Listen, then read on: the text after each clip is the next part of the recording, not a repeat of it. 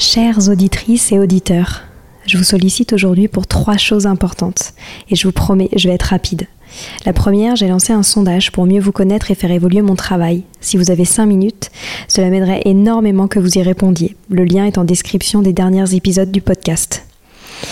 Deuxième point, gagner ma vie avec le podcast est un gros challenge en ce moment. Pourtant, vous êtes de plus en plus nombreux ici. Alors si vous avez des contacts d'entreprise ou de fondation dans l'enfance, dans l'éducation, dans l'enseignement, dans la transmission, n'hésitez pas à m'écrire sur Instagram ou sur LinkedIn.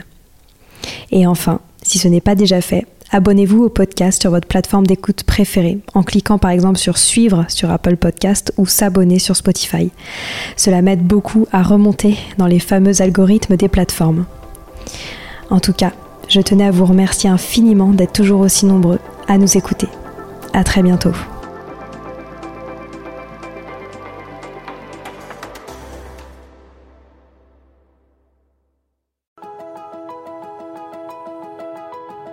Bonjour à tous, ici Stéphanie, c'est moi, et Sylvie Descleb pour un nouvel épisode du podcast Les adultes de demain.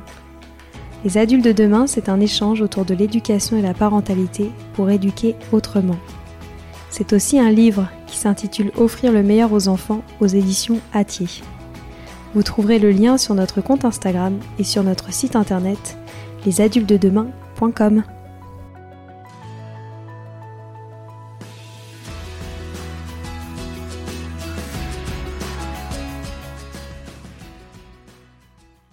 La philosophie ne s'est que très peu emparée des sujets de la parentalité et de la maternité. Marie Robert, la célèbre philosophe derrière le pseudonyme Philosophie et Sexy, connaît bien le sujet puisqu'elle est très très récemment entrée dans le monde de la maternité, sans ses repères philosophiques pourtant si chers dans sa vie. Elle nous a partagé ce que la philosophie a produit depuis l'Antiquité sur les sujets d'éducation, mais surtout nous a fait voyager dans son entrée dans la maternité avec ses plus belles découvertes. C'était un doux moment en famille et je vous souhaite ainsi une très belle écoute. Salut Marie Salut Stéphanie on avait déjà enregistré un épisode ensemble au tout tout début de l'aventure Les adultes de demain autour de la philosophie et des enfants. C'était l'épisode 7 pour les auditeurs qui ne l'ont pas encore euh, écouté. Et entre-temps, il s'est passé quand même beaucoup de choses pour toi, parce que c'était il y a presque trois ans, et, euh, notamment de, de, très belles aventures. Tu es cofondatrice d'école Montessori, philosophe, auteur, conférencière, podcasteuse, j'en ai certainement oublié, mais tu es aussi euh, ma belle-sœur et depuis quelques mois la maman d'un petit garçon fabuleux qui s'appelle James et qu'on aime beaucoup. Donc dans cet épisode, on va parler euh, de ta maternité, mais avant cela, j'aimerais quand même que tu reprennes ta casquette euh, de philosophe et que tu nous dises ce que la philosophie a à nous dire sur la maternité et même la parentalité en règle générale. Alors c'est une excellente question parce que euh, précisément la, philosophie est assez muette sur la question de la maternité. Et d'ailleurs moi c'est la première chose euh, qui m'a particulièrement troublée quand moi-même je suis tombée enceinte. En philo on parle beaucoup euh, de création. On parle beaucoup de création de soi, on parle beaucoup de la créativité artistique. Donc on parle beaucoup de ce sujet de à quoi donne-t-on naissance, aussi bien en termes de société qu'en termes métaphysiques d'individus. Mais très curieusement, alors est-ce parce que la philosophie a été quand même dans l'histoire de la pensée majoritairement le fait des hommes, on est assez silencieux sur la maternité. Finalement, euh, toute l'enveloppe de la conception, que ce soit la grossesse ou que ce soit euh, la naissance en tant que telle, on reste reste assez tabou et on commence à réfléchir à nouveau à ces questions-là quand il s'agit d'éducation. Donc après, on trouve des grands courants de philosophie de l'éducation, alors notamment avec, une, avec des figures majeures, des grands pédagogues, mais on a aussi Rousseau, on a d'abord les Athéniens, euh, qui vont avoir beaucoup, beaucoup de propos sur l'éducation, pas sur la parentalité d'ailleurs, sur l'éducation, c'est-à-dire euh, non pas le fait des parents, mais le fait euh, des précepteurs et des éducateurs. Et ensuite, après, après les Grecs, Rousseau, et puis les pédagogues du XXe siècle. Mais il y a comme un silence comme un tabou sur la sphère de l'intimité, l'enfant dans la sphère du foyer. Et tout l'enfant dans la sphère du foyer été beaucoup plus investi par la sociologie et par la psychologie que par la philosophie.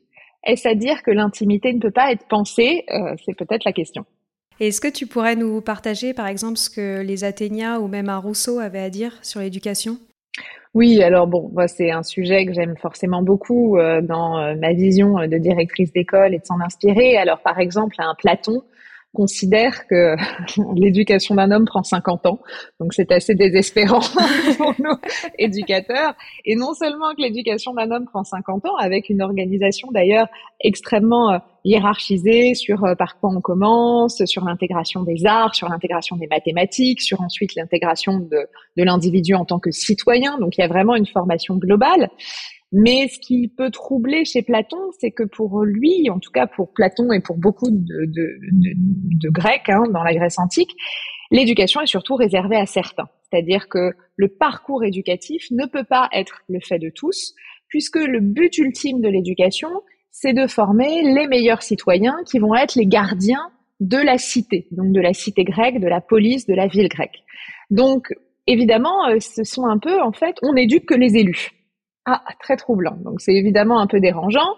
Après, au demeurant, ce qui est intéressant, euh, donc ça c'est dans la vision de Platon, ce qui est intéressant dans la vision, que ce soit chez Platon ou ce qu'on retrouve chez Aristote, c'est une grande conscience du corps et de l'esprit. Ce qu'on a peut-être perdu un peu plus dans nos systèmes éducatifs, même si on y revient quand même euh, de plus en plus. Et dans une pédagogie Montessori, c'est une chose à laquelle on, fait référence dans la motricité. Mais euh, pour les Grecs, on éduque le corps comme on éduque l'esprit. C'est-à-dire que la gymnastique euh, est au même niveau que les mathématiques. Un homme accompli est un homme qui est capable d'être en pleine possession de tous ses moyens et de tout son corps également. Donc ça, c'est assez euh, passionnant. ensuite, si on fait un grand bond dans l'histoire, on arrive à Rousseau, qui lui, dans un texte très célèbre qui s'appelle L'Émile, où il imagine en fait un enfant. Hein, c'est un, un, texte, comment dire, qui part d'un postulat de départ qui est imaginaire. Il imagine un enfant, l'Émile, qui n'est pas éduqué d'ailleurs par ses parents, mais par un précepteur qui est une sorte de guide et qui va être au service de l'éducation de cet enfant. Et Rousseau montre bien à quel point euh, l'enfant, contrairement à ce qu'on pensait à l'époque, n'est pas juste une masse informe qu'il s'agit de moduler, euh, de normer, euh, de, de, de, voilà, de faire à, de, comment dire, de redresser, c'était vraiment l'idée d'une éducation très euh, très restrictive et très coercitive. Au contraire, Rousseau montre à quel point il faut faire confiance à l'enfant et l'accompagner dans son autonomie. Donc on voit euh, l'Émile faire des expériences par lui-même et apprendre à travers l'expérience. Et en fait, Rousseau va beaucoup inspirer ce qu'on appelle les nouveaux pédagogues, hein, ceux qui, au début du XXe siècle, alors qu'il faut penser le nouvel homme, un nouvel homme pour ce siècle. Alors bon, malheureusement, euh, le, siècle sera euh, plus compliqué euh, que l'élan premier avec lequel, à l'aube du, du 20e, mais les nouveaux pédagogues que vont être Maria Montessori, Steiner et tous ceux qui vont repenser en fait l'éducation avec ce regard sur l'enfant qui va être un regard de confiance. Les méthodes vont être différentes, les applications vont être différentes, mais avec cette idée profonde que l'enfant n'est pas juste une chose qu'on modèle, mais un être qu'on accompagne, un adulte de demain, littéralement. Et si on revient sur euh, le sujet de la maternité, on sait que toi, la philosophie euh, ne t'a jamais quitté dans ta vie. Comment est-ce que tu as vécu cette absence de ressources pour euh, justement te projeter dans ta propre maternité? Eh bien, extrêmement mal. C'est-à-dire que justement, moi qui ai toujours, comment dire, qui ai toujours appelé les philosophes qui est toujours utiliser la pensée pour vraiment euh, m'ajuster, pour mieux vivre mon existence. Moi, j'ai une, j'ai une façon de vivre la philosophie comme une, comme une manière de vivre et pas juste comme une pensée théorique. Euh, la philo, effectivement, comme tu le rappelles, m'a toujours accompagnée dans tous les mouvements de ma vie, que ce soit professionnel ou intime. Et dès que j'ai vu mon test de grossesse positif, je me suis dit, bon, bah super, je vais pouvoir me plonger dans la réflexion. Et j'ai été face vraiment euh, à une forme de néant. C'est-à-dire qu'il y a très peu d'auteurs, très peu de pensées, et on renvoie la maternité et la grossesse à quelque chose de très physiologique, de très organique. Alors, on comprend pourquoi, hein, bien sûr, que c'est d'abord la modification du corps, etc., mais quand même, et de très émotionnel. Donc, tout d'un coup, on devient plus du tout un esprit, plus du tout une raison, mais au contraire un corps. Alors je comprenais bien le principe, hein, euh, effectivement, parce que c'est ça qui modifie, parce que c'est au corps qu'il faut faire confiance, parce que le corps sait et qu'il fait d'ailleurs tout seul, c'est ça qui est fascinant. Mais j'ai été assez déstabilisée et les premières semaines, c'est ce qui m'a beaucoup troublée et ce qui a été l'objet de beaucoup d'angoisse pour moi, de dire, OK, je suis un corps et je fais confiance à mon corps et je suis prête à totalement euh, le laisser vivre cette aventure. Mais pour autant, la vraie transformation, pour moi, elle est métaphysique. Elle est que tout d'un coup, on va passer de fille, de compagne, de voilà, de, de tout ce qu'on peut être, de toutes les modalités de notre vie, on va rajouter un statut, et non des moindres, celui de mère. Qu'est-ce que ça suppose? Qu'est-ce que ça veut dire? En quoi ça nous transforme? Pour moi, euh, il s'agit vraiment, euh, oui, d'une question sur le jeu, et donc d'une question métaphysique. Donc je trouvais ça dingue n'y ait pas du tout de philosophie de la maternité. Est-ce que ça t'inspire des projets futurs euh, sur du contenu philosophique à ce sujet? Je pense qu'en tout cas, il y a beaucoup à faire parce que je crois justement qu'aujourd'hui, on est on est dans, avec le choix que nous avons d'être euh, enceinte ou non, de concevoir des enfants ou non, avec, je crois, de plus en plus de conscience qu'on met dans justement dans, dans toute cette aventure de vie. On y met beaucoup de conscience, parfois on y met beaucoup de projections, beaucoup d'angoisse, beaucoup de fantasmes, enfin on y met tout un tas de choses. C'est devenu un acte tellement pensé qu'il faut justement, je, je crois, euh, l'accompagner par une philosophie aider à dire, bien sûr, c'est les émotions, bien sûr, c'est le corps, bien sûr, c'est un apprentissage de méthode, mais c'est aussi euh, l'objet d'une grande moment d'introspection. Euh, moi, ce que j'ai adoré dans la grossesse et ce que j'adore euh, encore aujourd'hui dans, dans, ces premiers mois de maternité, c'est à quel point euh, c'est un tremplin pour l'introspection. Qu'est-ce que je veux transmettre, pas transmettre Qu'est-ce que ça révèle en moi donc j'ai vraiment envie, alors je ne sais pas encore de quelle façon, et sans doute qu'il faut que je laisse euh, maturer un peu tout ça, mais euh, j'ai vraiment envie de dire, ok, là il y a un champ de la philosophie qui est euh, quasi vierge, donc il faut y aller. Hmm. Trop bien. Eh ben écoute, on a hâte, on suivra ça de près. Est-ce que tu avais peur de devenir mère? Terriblement. pour moi, c'est l'inverse d'une évidence le, rapport aux enfants est une évidence. Euh, je suis très à l'aise avec les enfants depuis toujours. Euh, j'ai été euh, babysitter, nounou, marraine. Enfin, j'ai aucun souci. Et puis, j'ai beaucoup d'enfants dans nos écoles. Donc, le rapport à l'enfant est très simple. Le rapport à devenir mère, pas du tout. je trouvais ça absolument vertigineux et je trouvais ça fou de prendre la décision de devenir mère. C'est-à-dire, ce qui me saisissait le plus, c'était de me dire, mais à quel moment on arrive à se dire consciemment, bon bah là, ça y est, euh, je prends la responsabilité de créer une vie. Ou en tout cas, je le décide. Alors, on ne sait jamais exactement quand est-ce que ça arrive, mais l'idée de se lancer dans un projet de conception, euh, je trouvais ça très présomptueux en fait de dire je vais créer une vie. Ça me paraissait pas du tout euh, si limpide, si simple. Voilà, qu'est-ce que ça veut dire? Que de devenir mère. Euh, avec quoi j'y vais? Et est-ce que vraiment j'ai la conviction que c'est c'est une comment dire que c'est une bonne chose de de se reproduire? Euh, Je trouve qu'il y avait voilà c'était l'espace, c'était vraiment l'objet d'un grand questionnement pour moi. Et sans doute que si j'avais pas été avec quelqu'un, euh, je, je, ne sais pas si j'aurais franchi cette étape-là. Mm, mm.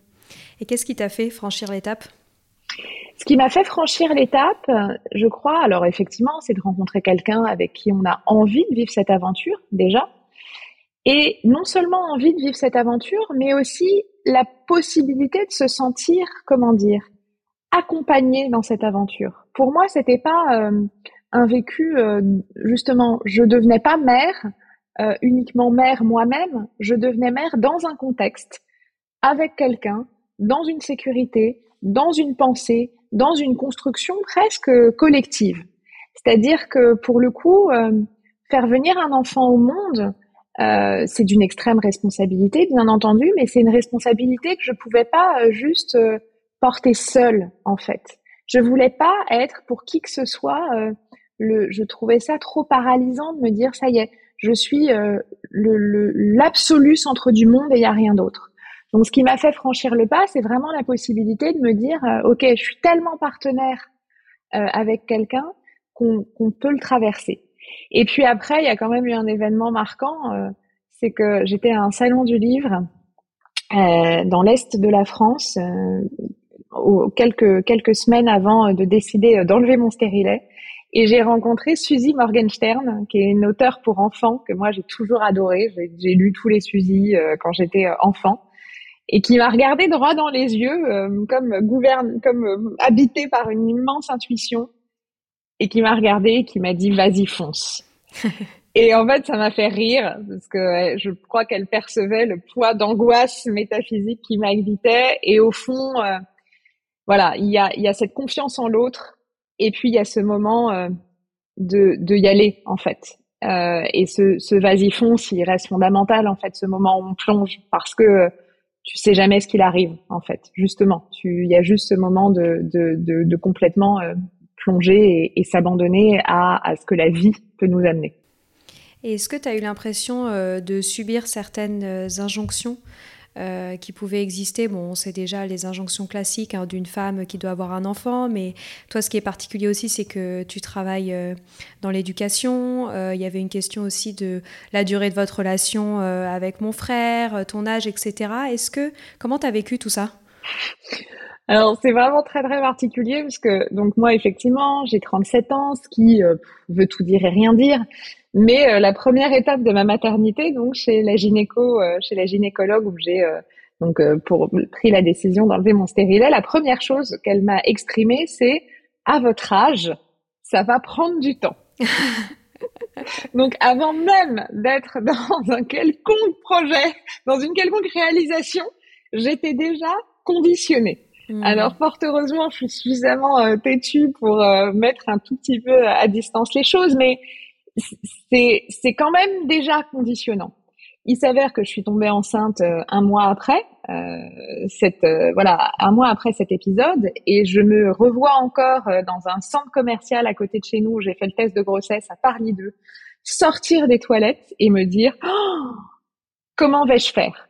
Parce que justement en bonne élève consciencieuse très rationnelle très ok il faut bien faire les choses pendant 15 euh, jours, je me suis emparée d'à peu près euh, tout ce qu'on peut lire avec une consommation un peu frénétique chez moi et un peu obsessionnelle. Ok. Alors, il y a ça. Et là, tout d'un coup, je me suis retrouvée dans un des univers les plus injonctifs qui existent. Alors, euh, sur mon corps, sur le sport, sur mon alimentation, sur comment je devais le vivre, sur même mes émotions. C'est-à-dire qu'en fait, il y avait cette idée très curieuse de conditionner euh, déjà à ce que j'allais vivre émotionnellement, toujours sous couvert d'une forme de bienveillance, d'une forme d'accompagnement, euh, mais euh, j'avais l'impression en fait d'être complètement dépossédée de ce que j'étais, de ce que j'allais vivre et de, de, de la, en fait, je ne pouvais pas vivre l'aventure puisqu'elle était déjà écrite avec des étapes clés. Donc pendant 15 jours, je me suis plongée là-dedans jusqu'à faire une crise d'angoisse, euh, mais d'une ampleur euh, terrible en fait, euh, complètement dévorée par tout ça. Et donc vraiment une crise d'angoisse où je, je, suffoquais, je me disais mais je ne peux pas vivre ça. Et en fait, là où j'ai dû détricoter, encore une fois, j'ai été très bien accompagnée, c'était pas je ne peux pas vivre cette grossesse, c'était je ne peux pas vivre comme on m'oblige à le vivre. Euh, j'ai fait tout dans ma vie en étant euh, extrêmement libre, pour le meilleur et pour le pire d'ailleurs. Pourquoi ça, je devrais pas l'être? Et en fait, euh, je me rendais compte que j'avais des angoisses qui étaient pas les miennes, qui étaient des angoisses de projection. Moi, j'étais pas trop craintive sur la grossesse, j'étais très craintive sur le postpartum. Parce que, encore une fois, c'est formidable que la parole se libère, qu'on dise plein de choses, qu'on accompagne les femmes.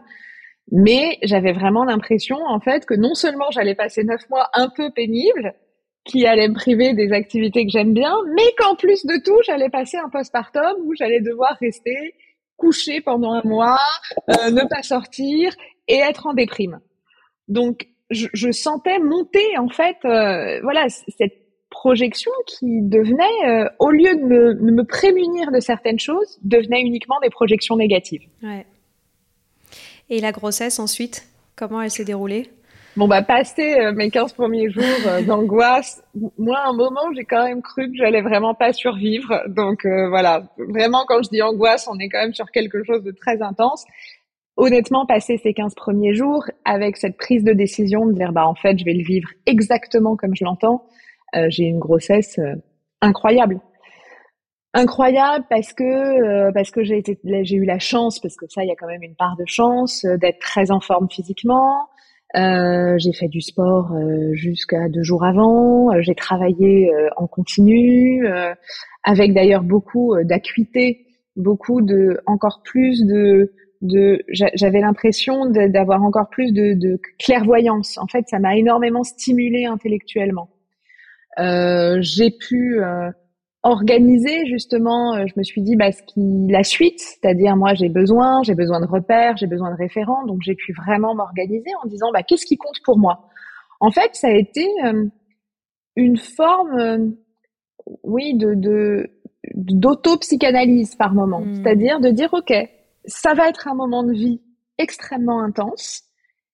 Qu'est-ce qui compte pour moi? Bah, ce qui compte pour moi, c'est le sommeil. Ce qui compte pour moi, c'est l'organisation. Euh, ce qui compte pour moi, c'est justement de pouvoir sortir, parce que j'ai besoin de l'extérieur. Et donc, comment je mets en place les choses pour que dans le non maîtrisable, parce qu'il y a quand même beaucoup de choses qu'on maîtrise pas, beaucoup de choses qui ne dépendent pas de nous, bah, qu'est-ce qui dépend de moi et comment je peux faire en sorte de bien le vivre? Donc, c'était vraiment faire ce tri euh, stoïcien. Qu'est-ce qui dépend de nous? Qu'est-ce qui dépend pas de nous? Et ce qui dépend de nous, bah, comment je fais euh, pour le mettre en place. Donc euh, non, super grossesse, euh, très euh, vraiment ouais une, étrange impression de, puissance, vraiment. Et comment s'est passée la rencontre avec James? Ah bah, c'est en fait un, moment un tout petit peu particulier parce que moi j'ai donc dans le dans le non maîtrisable j'ai eu un bébé qui déjà comme ses parents assez têtu a décidé de rester tête haute et donc de, de rester euh, en siège jusqu'à la fin. Alors ça aussi c'était un peu curieux parce que les dernières semaines on m'a conseillé à peu près l'intégralité des techniques possibles pour retourner un enfant. Toujours est-il que euh, il restait tête haute. Donc euh, moi je me suis dit c'est son chemin de vie et là encore je pense qu'il y a un moment c'est l'acceptation de bah, c'est son chemin de naissance donc voilà et on a pris la décision d'avoir une césarienne programmée. Sauf que petite particularité, donc une date est prise. Alors c'est un peu curieux de, de prendre rendez-vous, mais pourquoi pas avec son bébé? Euh, Un tout petit peu euh, très différent de ce qu'on peut s'attendre habituellement pour un accouchement, où justement il y a ce temps diffus de ah quand est-ce que ça va se passer? Donc moi j'ai pris rendez-vous, ce qui finalement assez ironiquement correspond plutôt bien à ma personnalité euh, d'avoir tout dans un Google Agenda. Donc en fait, je me dis on a toujours la naissance qui nous ressemble. Ouais. Sauf que comme on a toujours la naissance qui nous ressemble aussi, le jour de la césarienne programmée, il y avait une grève du personnel soignant. Donc la césarienne qui devait être programmée se retrouve soudain euh, déprogrammée, ne sachant pas exactement si elle allait avoir lieu ou non. Donc là, c'est très étrange parce que ça demande une espèce de twist cérébral euh, très curieux de j'ai tout prévu, ah mais en fait non, euh, plus rien n'est prévu. Donc effectivement, euh, on, attendait dans une pièce, hein, on attendait dans une salle en faisant des mails jusqu'à ce qu'on nous dise bah, peut-être que ça va être aujourd'hui, peut-être que non. Donc une rencontre suspendue. Et puis à un moment, la sage-femme est arrivée, vous a dit c'est pour maintenant. Donc là, pareil, un nouveau twist. Il faut euh, ranger son ordi, euh, ranger ses affaires, se dire où est-ce que je les mets, mais qu'est-ce que j'en fais en fait euh, Ah, mais tiens, comment ça? Se rendre au bloc opératoire, parce que ça aussi, la césarienne, c'est singulier, l'idée d'aller dans une, dans, dans, se faire opérer en fait. Euh, et alors, moi, je m'étais beaucoup préparée les quelques derniers jours à la césarienne. J'étais très ok avec ça, très en harmonie avec cette décision. Sauf que euh, le moment même de la césarienne, on me fait euh, ce qu'on appelle la rachi-anesthésie, puisqu'on pique dans le dos pour anesthésier le bas du corps. Et moi, je continue à sentir mes jambes. Et comme c'était une équipe d'urgence, parce qu'on était en journée de grève, je leur dis, je sens mes jambes, je sens mes jambes. Et l'équipe dit, mais non, madame, euh, ça va monter, vous allez plus le sentir. Donc, un peu curieux, et tout d'un coup, les choses se précipitent. Il commence la césarienne, et là, je tombe dans un moment d'extrême douleur. C'est-à-dire que non seulement je je suis pas anesthésiée, mais je sens euh, absolument tout avec une douleur extrême. Donc tout d'un coup, je suis plongée dans ce moment que j'avais prévu de manière extrêmement rationnelle, extrêmement cadrée, devient un moment d'une l'intensité de la douleur rarement atteint. Donc là, je suis euh, vraiment, je, je, je hurle. J'ai euh, j'ai mon compagnon euh, qui est complètement paniqué. L'équipe est paniquée. Ils veulent me mettre en anesthésie générale, mais je reste accrochée à l'idée. heureusement, Alexandre, mon compagnon, me dit bah non, en fait, tu vas le regretter, et arrive à me faire des respirations pour que je passe ce moment. Hmm. Mais littéralement, je dois abandonner mon corps en fait. Et c'est là où toute la préparation et toute la confiance et toute notre relation prend un rôle déterminant parce qu'en fait, euh, s'il n'avait pas été là, j'aurais juste été douleur. Et donc là, alors que je suis dans ce moment, ce, vraiment sur la crête, hein, c'est-à-dire que moi, il y a quelques secondes où je pense que je vais mourir, mais mais mais réellement, c'est-à-dire que c'est pas un sentiment de juste de douleur, c'est que réellement, je pense que je vais mourir. Tout d'un coup, j'entends au lointain, Madame, il arrive, il arrive. Et là, moment très singulier parce que quand tu accouches par césarienne, le bébé est apporté par le haut. Ah Donc arrive comme d'une autre planète. Et là, je vois ce bébé extrêmement euh, beau, extrêmement serein, qui ne pleure pas. Donc je suis déjà un peu saisie, presque paniquée parce que dans notre imaginaire, les bébés pleurent. La peau très reposée, le visage très rond. Et là, je suis mais envahie euh, d'un élan déjà d'amour, mais considérable, et surtout de vie. Hmm. À tel point que la première phrase que je, la première phrase que je prononce, c'est bienvenue dans la tribu des vivants. Alors, je ne sais pas comment j'arrive si euh, anthropologique, euh, même dans ces instants-là, mais parce que je pense que j'étais vraiment habitée par quelque chose de si, si archaïque dans, dans, dans ce passage, en fait on décrit souvent la naissance comme un passage et c'est littéralement. Alors, il est très différent selon les femmes et selon les accouchements, mais il y a quand même de l'ordre de ce d'un réel passage. Et pour moi, c'était un passage entre l'extrême peur, l'extrême douleur et un truc très de, ténèbres et d'ombre, et tout d'un coup cette extrême lumière avec ce bébé.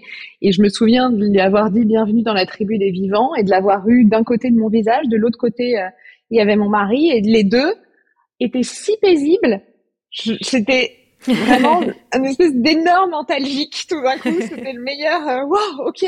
En fait, tout le monde va bien, on a tous survécu et ils sont très sereins les deux. Donc rencontre euh, d'une rare intensité, mais en fait, je crois que c'est toujours intense et surtout euh, en y réfléchissant, quatre mois après, il y a surtout l'idée qu'au fond, on a toujours la naissance sans doute qui, qui nous ressemble. Et, et, sans doute que cette, cette extrême, euh, voilà, cette extrême intensité, cette vie, la mort, euh, c'est quelque chose qui résonne en moi. Ouais. Donc, t'en gardes pas. Euh, cette histoire n'est pas pour toi un, un, traumatisme maintenant?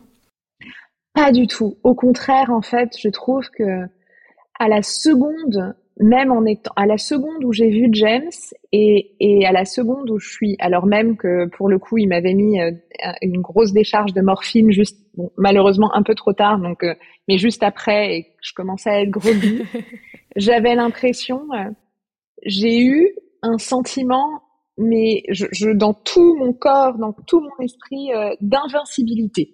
C'est-à-dire que j'avais l'impression si j'ai survécu à ça, euh, et si j'ai pu ressentir la force de cet amour pour James et pour Alexandre, euh, je suis devenue invincible. On est devenu invincible. Et à cette seconde, on est vraiment devenu une famille. Et c'est ça qui m'a le plus marqué, c'est que tout ce que j'ai pu intellectualiser, ça, je ne pouvais pas l'intellectualiser. C'est-à-dire que, en fait, moi, il y a plein de choses, on me dit, oh là là, tu vas voir. Alors bon, il y a plein de choses euh, où, au fond, euh, euh, on peut les anticiper quand même dans les grandes lignes. Moi, je n'avais pas de doute que j'allais aimer mon bébé. Enfin, ouais. c'était pas une peur. J'avais plus peur de moi, ma santé mentale, mais pas de pas l'aimer. Mais par contre, je ne pouvais pas intellectualiser cette cet ouragan, cette force, ce voilà. J'étais vraiment, euh, j'ai l'impression, j'avais l'impression vraiment d'être littéralement invincible. Et encore euh, quelques mois plus tard, je, je suis habitée par ce ces, sentiments d'insubmersibilité. Et alors maintenant, les quatre premiers mois, qu'est-ce que t'en tires euh, comme bilan? En fait, il y a une phrase que j'avais beaucoup. Euh, c'est rigolo parce que dans dans un dans mon avant-dernier livre, Les chemins du possible, euh, bon, l'héroïne euh, est enceinte et au fond, les chemins du possible sont une grande réflexion autour de la maternité. Moi, j'avais besoin d'écrire un livre avant de avant de le faire pour mieux le comprendre. Et il y a une phrase que dit mon héroïne à un moment, c'est ça ajoute de la vie à la vie. Et en fait, au fond, ces premiers mois pour moi sont tout à fait ça. C'est-à-dire que c'est de la vie à la vie euh, je me suis pas sentie euh, submergée, je me suis pas sentie dépossédée.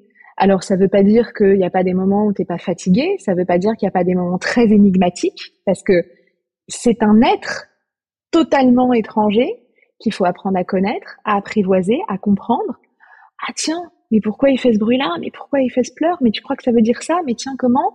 Donc il y a, il y a vraiment, on tâtonne, évidemment, mais et ça, pareil, euh, moi qui suis une très grande angoissée, à la fois une très très grande active, mais une angoissée maladive, j'ai vraiment les deux. De toute façon, le seul remède à mon angoisse, c'est d'être dans l'hyperactivité. Euh, je me suis, je suis marquée chaque jour par euh, la vie qui s'ajoute à la vie, quoi. C'est-à-dire, en fait, euh, c'est joyeux. Et peut-être que si j'avais quelque chose à dire, c'est que, bien sûr, qui c'est joyeux parce que j'étais euh, parce que logistiquement on était très préparé c'est-à-dire que voilà moi j'avais mis en place plein plein de choses euh, sur le sommeil sur l'organisation de la maison euh, sur sur sur entre nous sur le fonctionnement donc plein plein de choses mises en place. Mon cadre ma structure. Mais je pense que peut-être que j'avais pas assez entendu que c'était quand même super joyeux et peut-être que en étant enceinte dans mes premiers jours de grossesse, qui sont un peu, euh, un peu, euh, ben ça fait un peu peur en fait, euh, tout simplement. Peut-être que j'aurais aimé entendre encore plus que oui, bien sûr que comme tout dans la vie, c'est déstabilisant. comme tout dans la vie, c'est c'est éreintant, mais c'est extrêmement joyeux parce que les choses qu'on crée nous rendent joyeux. Moi, je le vivais déjà, euh, et je vais faire un étrange parallèle, mais je le vivais déjà dans l'entrepreneuriat ou dans l'écriture de livres. Euh, tu sais pas, tu as plein de peurs, tu as plein de galères, tu as plein de trucs auxquels tu pensais pas, tu as essayé de prévoir et puis en fait, il y a des trucs qui arrivent. Mais moi, je sais que écrire des livres ou créer des écoles me, me donne beaucoup de joie. Et j'avais pas du tout pensé, étrangement, que créer un enfant bah, me donne une joie encore plus immense, mais me donne une vraie joie. Qu'est-ce qui est important pour toi euh, aujourd'hui à transmettre à James? Il y a un mot yiddish que j'adore qui, qui est, euh, on dit un mensch. Un mensch, euh, c'est un gars bien, mais c'est un, c'est un mot qui est aussi bien pour les filles que pour les garçons, parce que c'est un mot neutre en yiddish. Et être un mensch, c'est être quelqu'un de bien, quoi. C'est, c'est pas être un connard ordinaire, en fait. C'est être capable de respecter les autres, c'est être capable d'être à peu près fiable, c'est être capable de, de, voir la beauté là où elle est. Et euh, profondément, ce que j'ai envie de lui transmettre, euh, c'est ça, c'est d'être vraiment euh, un, un, mec bien. avec le, le, monde va être rempli de défis, et je crois que cette génération va en avoir des costauds à, à, à saisir et à relever. vraiment avoir le courage du collectif, avoir le courage d'y croire, le courage de bâtir, le courage de pas céder à la peur, à la haine, à la prétention, euh, à l'ivresse de, du pouvoir, à tous, tous les écueils, et juste d'être un mec bien. Je pense que c'est vraiment euh, ce que je lui répète tous les matins. C'est pas mal. On arrive déjà euh, à la fin. merci beaucoup pour ce magnifique témoignage. Moi, j'aimerais quand même que tu nous partages pour moi, mais aussi pour, euh, pour tous les auditeurs qui nous écoutent, euh, des ressources qui t'ont particulièrement euh, porté, que ce soit en lien avec la maternité, avec la grossesse ou l'éducation. Comme tu le dis, tu, consommes beaucoup de contenu culturel. Je suis sûre qu'il y a plein de choses que tu as à nous conseiller en termes de ressources sur ces sujets-là. Alors moi, je me suis préparée en hypnonaissance avec quelqu'un dont d'ailleurs tu as, fait un épisode avec, qui s'appelle Ruxandra, ça a été vraiment une préparation formidable avec le livre euh, sur l'hypnotessence, donc la méthode Mongeant, qui, qui accompagne en fait toute cette préparation-là. Euh, c'est intéressant, même si on n'a pas spécialement envie, mais ça donne beaucoup d'outils et ça a été précieux parce que justement, euh, c'est comment dire, c'est euh, ça, ça permet, même si on n'a pas l'accouchement et même si moi j'ai eu une césarienne et pas un accouchement physiologique, mais ça permet vraiment d'avoir des outils euh, utiles. Donc ça a été d'une aide très précieuse. L'autre chose qui est pas tant une ressource culturelle, mais de m'a beaucoup marqué, euh, c'est euh, d'écrire tous les jours. Alors moi j'écris tous les jours en général dans la vie, mais j'ai vraiment écrit sur ce qui me traversait. Et je crois que quand on le met à l'écrit et de oser écrire tout ce qu'on a à écrire, euh, c'est un support qui a été vraiment euh, précieux parce que parfois il faut oser dire des choses qui sont un peu inconfortables, qu'on a du mal à exprimer, même à son conjoint, à ses proches en fait. Euh, avoir cet espace-là, c'est déjà le sortir de soi. Donc euh, ça a été vraiment euh, intéressant. Ensuite, je me suis moins plongée dans beaucoup de, de, de la maternité d'ailleurs. J'ai lu énormément. Alors pareil, je lis en général beaucoup d'anthropologie, mais j'avais besoin de sortir du regard européen. Donc, je me j'ai beaucoup lu sur euh, la maternité en Asie, la maternité sur le continent africain, la maternité selon les époques, pour essayer euh, de, comprendre. Alors, je pourrais partager euh, des, ressources avec, voilà, il y a des titres plus ou moins longs et des textes et, et des articles. Je les partagerai avec plaisir. Mais ce qui était intéressant, c'est de décentrer son regard. Bah, je sais qu'il y a un livre qui nous a toutes les deux beaucoup marqué, c'est Chasseurs-cueilleurs euh, parents. Ouais, bah tout à fait, voilà, qui montre très bien justement que euh, on peut euh, décentrer son regard sur la maternité ou sur l'éducation permet vraiment de, de, de, rappeler à quel point ce que nous vivons n'est pas forcément la norme. Je suis bien d'accord. Et on va terminer là-dessus. Merci beaucoup Marie. À bientôt. À bientôt.